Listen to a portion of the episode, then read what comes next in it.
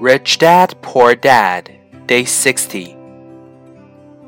You can't do that here. That is against the law. You're lying. I hear those comments much more often than, Can you show me how to do that? The math is simple.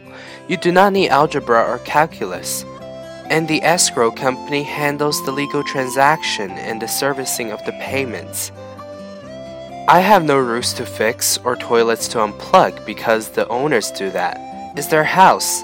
Occasionally, someone does not pay, and that is wonderful because there are late fees, or they move out and the property is sold again.